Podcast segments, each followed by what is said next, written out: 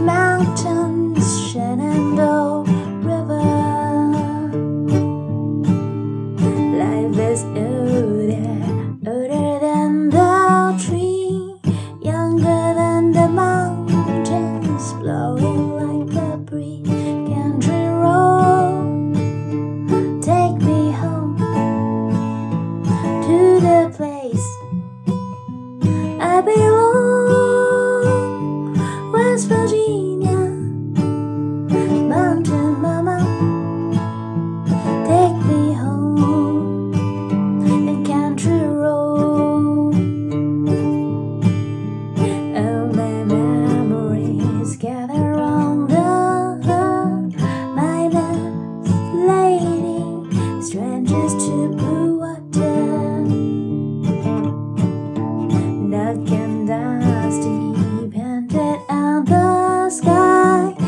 She taste of